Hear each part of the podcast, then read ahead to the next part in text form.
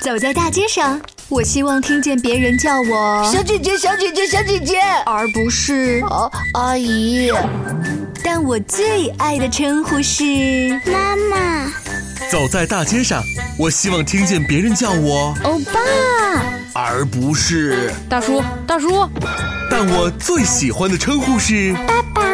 我是辣妈，不是老干妈。我是潮爸，不是太阳能浴霸。八零后时尚育儿广播脱口秀，潮爸辣妈。本节目嘉宾观点不代表本台立场，特此声明。孩子不爱吃饭、挑食、包饭、吃饭敷衍了事，是许多父母都会碰到的烦心事之一。为了让孩子爱上吃饭，我们想尽了各种办法，结果却还是不太理想。那么，孩子为什么不爱吃饭呢？怎么做才能让孩子爱上吃饭？为什么想让孩子吃饭？家长的情绪首先要处理好。欢迎收听八零后时尚育儿广播脱口秀《潮爸辣妈》，本期话题：让孩子大口吃饭的小妙招。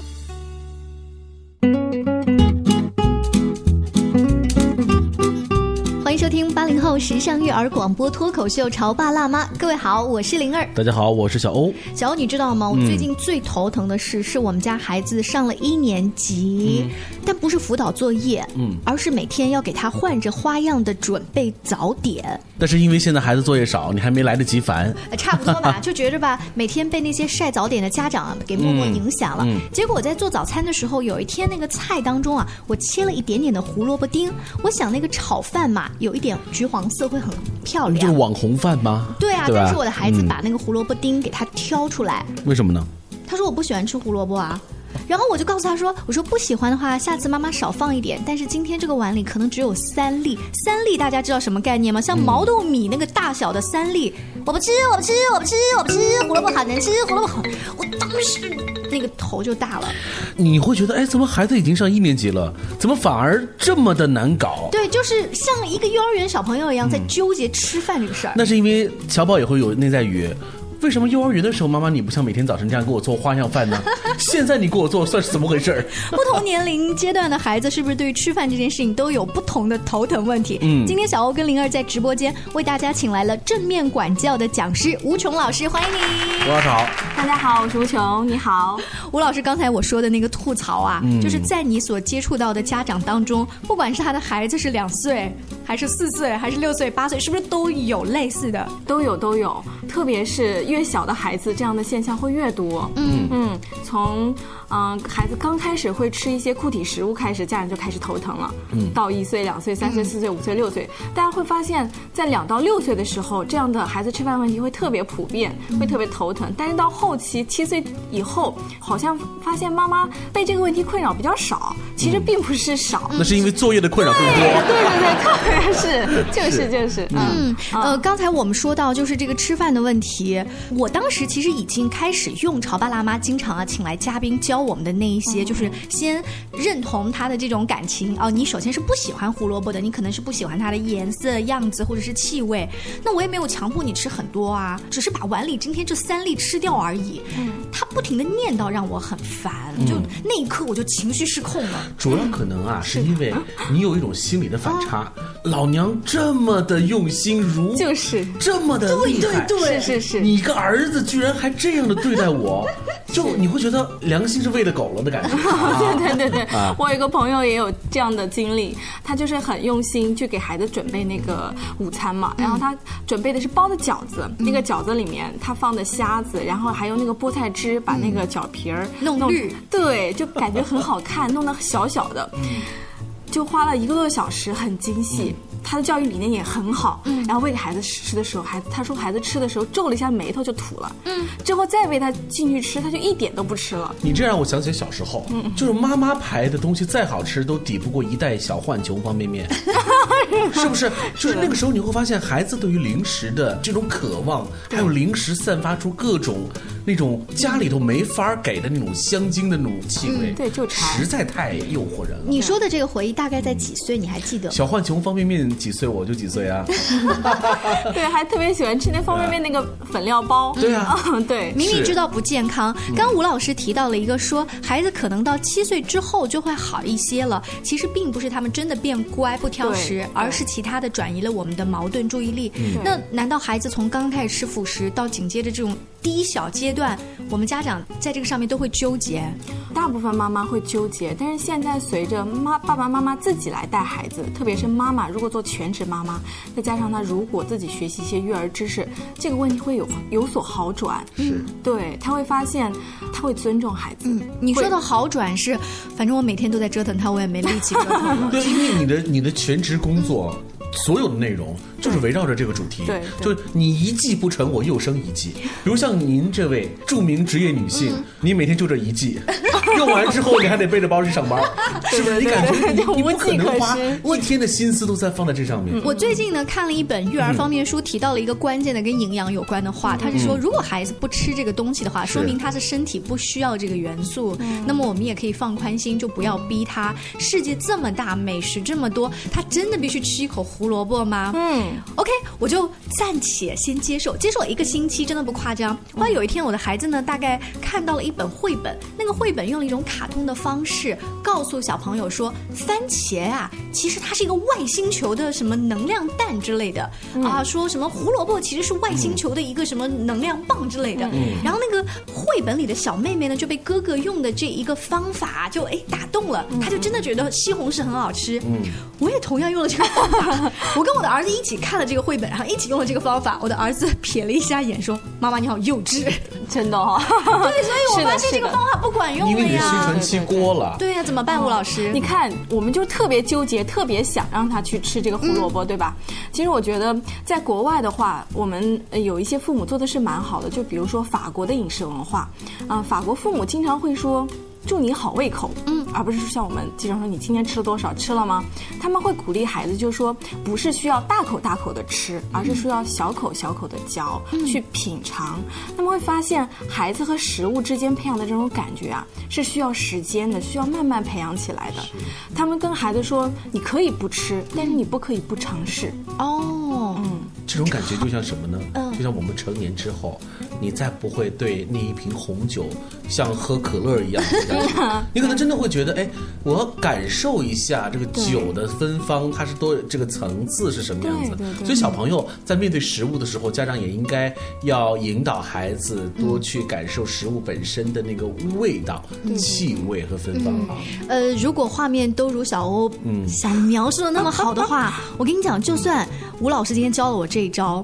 你要尝试，比如胡萝卜是什么味道的呀，对不对？今天我们只尝一口，然后他可能皱着眉头尝了一口之后，噗就给你直接要连着那个口水跟那个菜渣渣吐到桌子上。我本来做一桌菜就很辛苦了，桌面我也擦的很辛苦，你再连着那个口水跟菜渣渣，大家脑补一下画面嘛。是的，是的，都会比较焦虑，会发火。其实孩子挑的不是说食物，也不是挑饭菜，挑的是我们的态度啊。对，就是这样。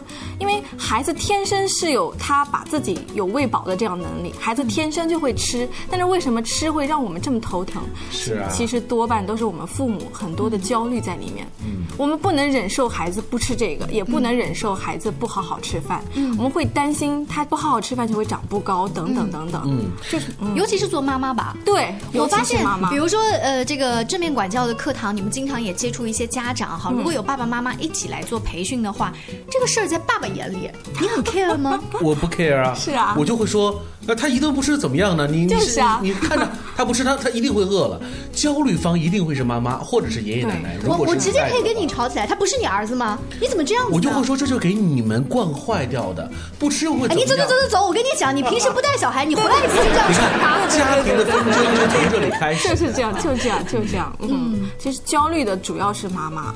因为在吴老师看来，如果这个焦虑，你通过一次两次的课程，或者是做我们这样的节目，告诉大家说你要放下焦虑，其实孩子不缺这个营养，管用吗？呃，其实我想说的是，焦虑呢，很多的是来源于我们的情绪，包括我们对孩子的不理解。就是当时你一刹那你那情绪起来的时候，我觉得你那个时候最好不要去面对孩子，而是第一时间要照顾好你的情绪。就孩子挑食不吃饭，我反而要走开。对你当时如果感觉生气的时候，嗯，你可以去让你的情绪更好一点，再面对他。因为当你情绪更平和的时候，你面对孩子，这个时候你说出的语言和你的行为就会改变了。嗯，吴老师的意思是，如果我没有那么想发火，我是比较冷静的说，宝宝，那你再吃一口胡萝卜吧，嗯，我还是不愿意。再吃一口吧，就一口，哎呀，不想吃了啦！就是这样子啊。然后就接纳，就不吃就可以就。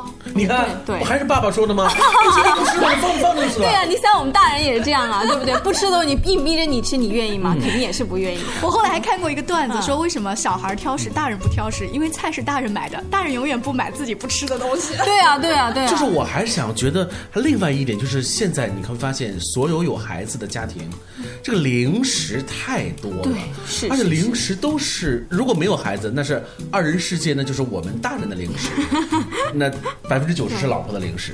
但有了孩子之后，你会发现基本上都是孩子的零食。嗯当零食越来越多的时候，那一定就会出现一种情况啊，就是他会分分钟说：“妈妈，我好饿。”那有没有到饭点？你就会稍微给他一两个，孩子就会有这种你知道吗？就会得到一种授权，他就会得到这种感觉，就是只要我饿，就会一定有东西去填充。孩子的这种自律性又很差，像我一次饼干能吃十好十好几块呢。嗯，那到饭点儿，那可就不饿了吗？是是，就孩子吃吃零食吃的比较多，也会影响孩子的这个吃饭的这个食欲，啊，尤其是我们经常没有饭点儿的，任何随时随刻孩子想吃就给他吃，所以这个时候孩子的脾胃就会比较胀，而且孩子很小的时候，他的脾胃消化功能就比较弱嘛，这个时候到饭点他自然就不感觉饿，嗯，当然会挑了。那呃，吴老师，你的孩子 Michael 今年两岁，两岁两岁应该也是一个呃，随时就想要吃零食。虽然说爸爸妈妈会给他挑尽量健康的零食，对对对但是你知道他的小包里面一定是要常备的。嗯，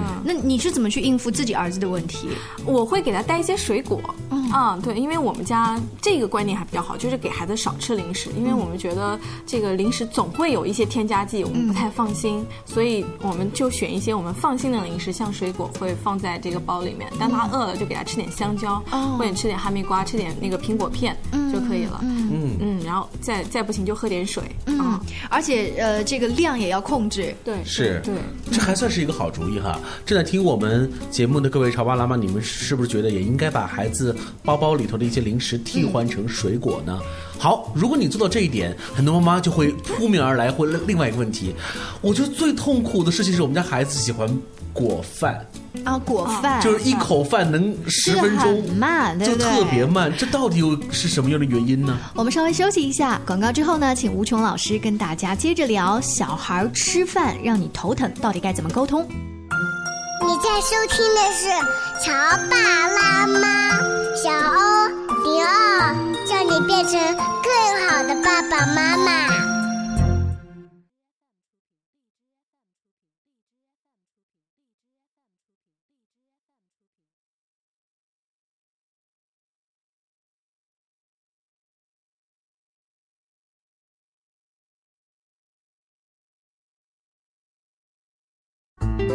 得我有什么累的呢？不就是在家带个孩子吗？我想想，真不如出去上班。哎，下班也不太想回家呀，回家没什么话说嘛。我生气是因为他对我关心太少了，可是我也不知道怎么明说呀。哎陪你一起吐槽养育熊孩子的苦，陪你一起追忆曾经自己的小世界。八零后时尚育儿广播脱口秀，潮爸辣妈。本节目嘉宾观点不代表本台立场，特此声明。孩子不爱吃饭、挑食、包饭、吃饭敷衍了事，是许多父母都会碰到的烦心事之一。为了让孩子爱上吃饭，我们想尽了各种办法，结果却还是不太理想。那么，孩子为什么不爱吃饭呢？怎么做才能让孩子爱上吃饭？为什么想让孩子吃饭？家长的情绪首先要处理好。欢迎收听八零后时尚育儿广播脱口秀潮爸辣妈本期话题让孩子大口吃饭的小妙招。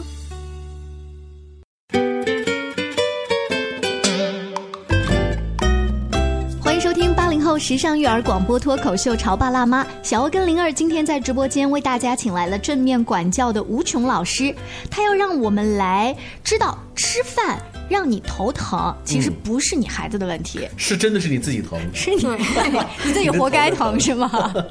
啊，在吴老师看来，刚刚小欧抛出了一个话题，是吃饭他也吃，他也不挑食，他只不过是特别慢，嗯，怎么办？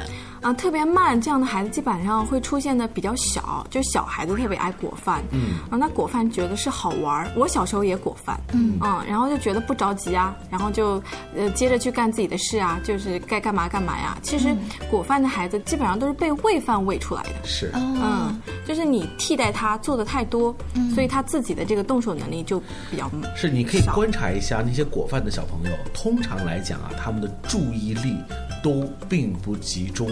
比如说，如果说吃饭的话，理论上来说，我们就做这个吃饭的事情嘛。你才会发现，果饭的孩子都会去。东玩西玩，嗯，如果哪怕是坐在那个地方，他的眼睛也是东瞅西瞅，嗯嗯，就说明他没有把心思完全放在吃饭这件事。但我不太同意，有没有可能是这个孩子他天生呢就是吃饭不香？老人家说的这个脾胃没有打开。因为我儿子的一个好朋友，我们一起出去旅行的时候就会发现，小孩一旦被表扬说吃饭特别香啊，他整个接下来他就会格外的香。但是那个老被批评的呢？反正你们老批评我，那我干脆就这样吧。那么爸爸妈妈一定会发火。在这个旅行的过程当中，他妈妈一开始是很有耐心的，到后来发火说：“那行，你不要吃了，待会他们去游乐场玩，你就这样吧。”然后孩子稍微呜咽两下，哭两下，这个事儿呢，其实妈妈还是在旁边陪伴他吃完。等到下一顿，他依然这样。妈妈讲的所有的惩罚都没有都没有实现过。于是整个旅行的过程当中，其实并没有因为孩子乱跑或者是不礼貌批评他，所有的。点都在吃饭这件事情上，嗯嗯，但是我觉得这个孩子他的专注力其实平时是 OK 的，那这样子是怎么回事呢？吴老师，嗯，我觉得还是妈妈太过焦虑了。其实孩子吃饭，它是一个就是很本能的事情，嗯，如果妈妈能够接受孩子。吃多少就算多少，还是不错的。因为包括孩子在吃饭的时候，听到你的跟就是批评啊，或者是鼓励啊，他都会对他的吃饭的心情有很多的影响。我觉得那个孩子到最后是屏蔽了这个东西。对对对，就不管是正面影响还是反面负面影响，都对孩子本身的吃饭这件事儿有了影响。对对对对对，孩子会，比如说你你批评他，还就像你吃饭的时候，心情很堵的时候，你是吃不了多少的。嗯啊，所以。就是在饭桌上一定不要批评孩子，因为你这样会让孩子越来越不爱吃饭，他会觉得这是一个任务。所以我们在吃饭的这件事情上，第一个就是我们要做的就是给孩子提供各种各样的种类。嗯，那孩子决定的是吃饭的量。嗯，就提供丰富的种类。那如果提供了，比如说今天是四菜一汤哈，那孩子就挑那两个他喜欢吃的，不是又绕回到我们一开始说，其实妈妈又特别想让你吃你那个不吃的胡萝卜吗？嗯。但是你的意思是放宽心态？对对对，放宽心态就是孩子可以选择他爱吃的，他也可以选择他不想吃的就不吃。就你告诉他，哎，妈妈，你不要去告诉他，就是，哎，我妈妈做了这么多四菜一汤，怎么就吃这个？我都那么辛苦了，一定不要这样说。你这样说会给孩子很多的负担。哦，对孩子会很有压力，他会觉得这就是任务，就是妈妈逼我。妈妈就不对孩子说了，转身对老公说：“你怎么也不吃啊？” 老公说。大力，你做的太难吃了。我们学到的第一招是说给孩子丰富的种类，而不是控制量。对，嗯。第二招呢？第二招我们建议就是让孩子培养起跟食物之间的兴趣。哦，啊，比如说可以让他参与到食物的购买、制作当中。让孩子打个鸡蛋，或让孩子掰掰那个西兰花，剥剥毛豆，他能够尝试的跟这个食物慢慢建立起来一些微小的联系。他会有成就感哈。对对对，他就想去尝试自己剥的毛豆会是尝起来什么味道，就或或者胡萝卜也是一样，你可以让他用给跟孩子那个食物的那个可以啊不伤手的小刀，让他切一切，自己切出来的胡萝卜尝一尝是什么味道。啊。这是个好主意，对对对，这是不是更适用于小一点的孩子？就是吴老师在介绍这些方法的时候呢，广播前因为有大宝或者是小宝宝的这个家长，我们也可以根据这些方法来大概啊，从不同年龄段给大家再做细致的介绍。对，其实呃，小一点的孩子，我们可以说让他做一些家务事；，但是大一点的孩子，我们可以说他参与的食物的这个事情会越来越多。你会看到，像日本幼儿园，他们的一些小朋友在。吃饭之前，他们会经常会帮助爸爸妈妈摆桌子，嗯，然后吃饭中呢，他们会。碰到一些垃圾，他们会把垃圾放到不同的盒子里去装好，去分类。对对对，然后吃完饭再帮妈妈去擦桌子，而且每个小朋友都会去这样做。你会看到他们的这个对食物，包括对吃饭这件事情很井然有序。就是他们在就是幼儿园年龄阶段的小朋友，他会参与到更多的这个跟食物相关的一些嗯啊小工作当中。是刚才吴老师说的是，这是外国人的孩子哈。其实好就好在呢，在在我们。呃，国家在很多幼儿园里头都已经开始重视了，孩子在餐前和用餐的过程当中，除了吃饭之外的一种仪式感。嗯，其实我觉得这是一个好现象，就是让孩子更加的懂得吃这件事情本身还意味着什么。哎，你说仪式感，我还真的在我的孩子很小的时候带他去参加一些亲子活动。嗯，在吃饭之前哦，老师会带大家唱一个类似就是感谢天，啊，感谢这个雨阳光。然后感谢这个农民伯伯，所以让我们有了这一桌子的美食。然后我我的孩子就看着那个 所有的人都在唱歌，然后他的小手好想去拿那颗草莓，我们就提醒他要等一下，等一下。就是你刚才说的仪式感，一下子让我回到了那一首歌的当中。其实心中是充满了感激，但是我们中国人确实平时吃饭的时候不太讲这一套，直接说啊来吃吧吃吧，连说一起动筷子这些，在有的家里面爷爷奶奶都会说，哎你们先吃。你们先吃，但是我们这种必要的等待的仪式感都没有了。嗯嗯嗯，是的。然后我也去看过幼儿园，有这样去唱过感恩歌。他们每个孩子对待饭菜都特别神圣，就觉得每一粒都不能浪费。那这种感觉其实给孩子一些，就是在他心中播下了一个小小的种子，让他觉得食物是很神圣的。嗯，幼儿园的阶段能够有这样的一个教育，那么再回到家庭的生活当中。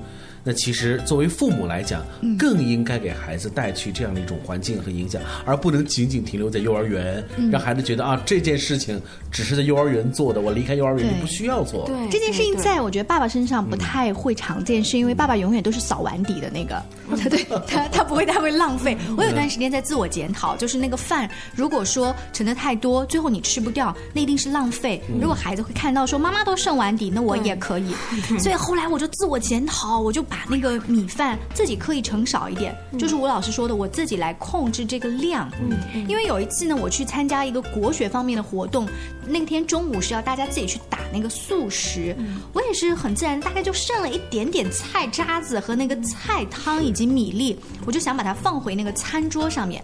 然后那个打饭的那阿姨说：“孩子们都吃光了，你怎么不吃光啊？” 我当时就一愣，我说：“好羞啊！”我说：“这只是菜汤而已，不行啊，都要吃光啊。”然后我就哇，就是很认真。从那一次，我每一次都严格的控制量，吃多少打多少，哎，菜渣子都要吃完。哎，你知道吗？就是每一次你在很豪华的这个。酒店的自助餐厅，你在用餐的时候，就像是看到了一群集市上的人，就大家对于这种食物的这种渴求，对，同时也能看出他们对于食物浪费的那种随意，嗯，所以你就要对比一下孩子就幼儿园所接触的这些教育，就你会发现。更多的是我们这些成年人应该要自律，嗯，然后把我们的这种自律影响给孩子。嗯，我们再回来看吴老师刚才说的几个方法，第一是要给他更丰富的种类，而不要控制它的量；第二呢，就是给他建立食物的一个联系；第三呢，就是说要给他一定的这种仪式感。嗯，还有没有要补充的？还有，还有，也就是最重要的一点，我们说到是爱的连接。嗯，这什么意思呢？就是说，孩子在吃饭的时候，嗯，不管他爱吃或者不爱吃，尤其是他不爱吃的时候，我们要理解他，去尊重他的感受，要把他的感受说出来。你是不想吃这个胡萝卜吗？你是不想吃这个西红柿吗？嗯啊，如果孩子他的这种感受被你说出来之后，他会觉得很放松，妈妈接纳我了，他的整个的态度就会很舒适。那么当孩子感觉好的时候，他会做得更好。嗯，哎，那你儿子已经跟你反映了？我不想吃，你接纳他了吗？我就没有啊。我我就想到一个例子，就你知道有些孩子是不吃鸡蛋的，因为他说鸡蛋有一股鸡屎味。是。当当我刚接触这个理论的时候，我说怎么可能哪里有？所以我不能用我曾经学到那些育儿的理论去同意和同理他的这种心情，我反而会怎么可能？我们没有坏。对对对。所以就吴老师你刚刚讲那一点，家长会觉得嗯特别特别。难做到吧？是是是，就是因为我也是在刚开始会说，就是当你有情绪的时候，那噌的一上来，那个脾气上来的时候，你一定不要去。把那个情绪甩给你的孩子，一定第一时间不是说控制，也不是说管理，而是要照顾。照顾自己的情绪，照顾自己的情绪。你要告诉自己，我们都有不喜欢吃的呢，我干嘛去强迫孩子呢？我我明天晚上啊，可能会变一点点，小欧，你下次可以，如果到我家做客，看我本来那个排骨放到我儿子的碗里，不吃是吧？然后我的眼神回来，不吃拉倒，就是 就稍微好一些，但其实还是不够。对你，你需要就跟潜在的，我们就说跟潜意识，就跟潜在的那个自己去说一两句话，比如说我也。有些东西不爱吃呢，我干嘛要逼孩子呢？是啊，所以当你能够去接纳自己的时候，你就能够接纳孩子。就是你真正的接纳孩子不吃这件东西的事情，你会发现后面都迎刃而解。对，是。如果我是故意假装，只是说听了吴老师今天的这个节目，我回去我一定会压抑的更久。对，你会憋着憋着憋着，到一个点会你会爆发，憋坏了，我会直接拿筷子。我，对对对，你会嗯，孩子会受到更多的伤害。嗯，你知道民以食为天。你像我们这些成年人，一旦到了中午，每天我们会花一个小时时间去思考今天中午到底点什么吃。嗯嗯，你会把你的这个点餐的 A P P 翻烂掉。对，是。去，就你会发现你自己对于吃这件事情本身，从焦虑到选择都有很多的问题。对，更何况是那么点儿大的孩子呢？嗯，其实让孩子在吃饭这件事情上，何止是呃吴老师今天说的吃饭挑食啦，或者是果饭慢啊等等，包括我们家长花了很多心思去帮孩子。去做这些吃的，可能延伸过来的都有很多的话题。希望有机会呢，再请吴老师做客在我们的直播间，用你平时呢跟家长还有小朋友交流的这一些经验，给我们一些小贴士。好了，今天的潮爸辣妈节目就到这里喽。更多的育儿观点，还有关于两性话题，都欢迎登录我们的潮爸辣妈微信公众号“潮爸辣妈俱乐部”。下期见，拜拜，再见。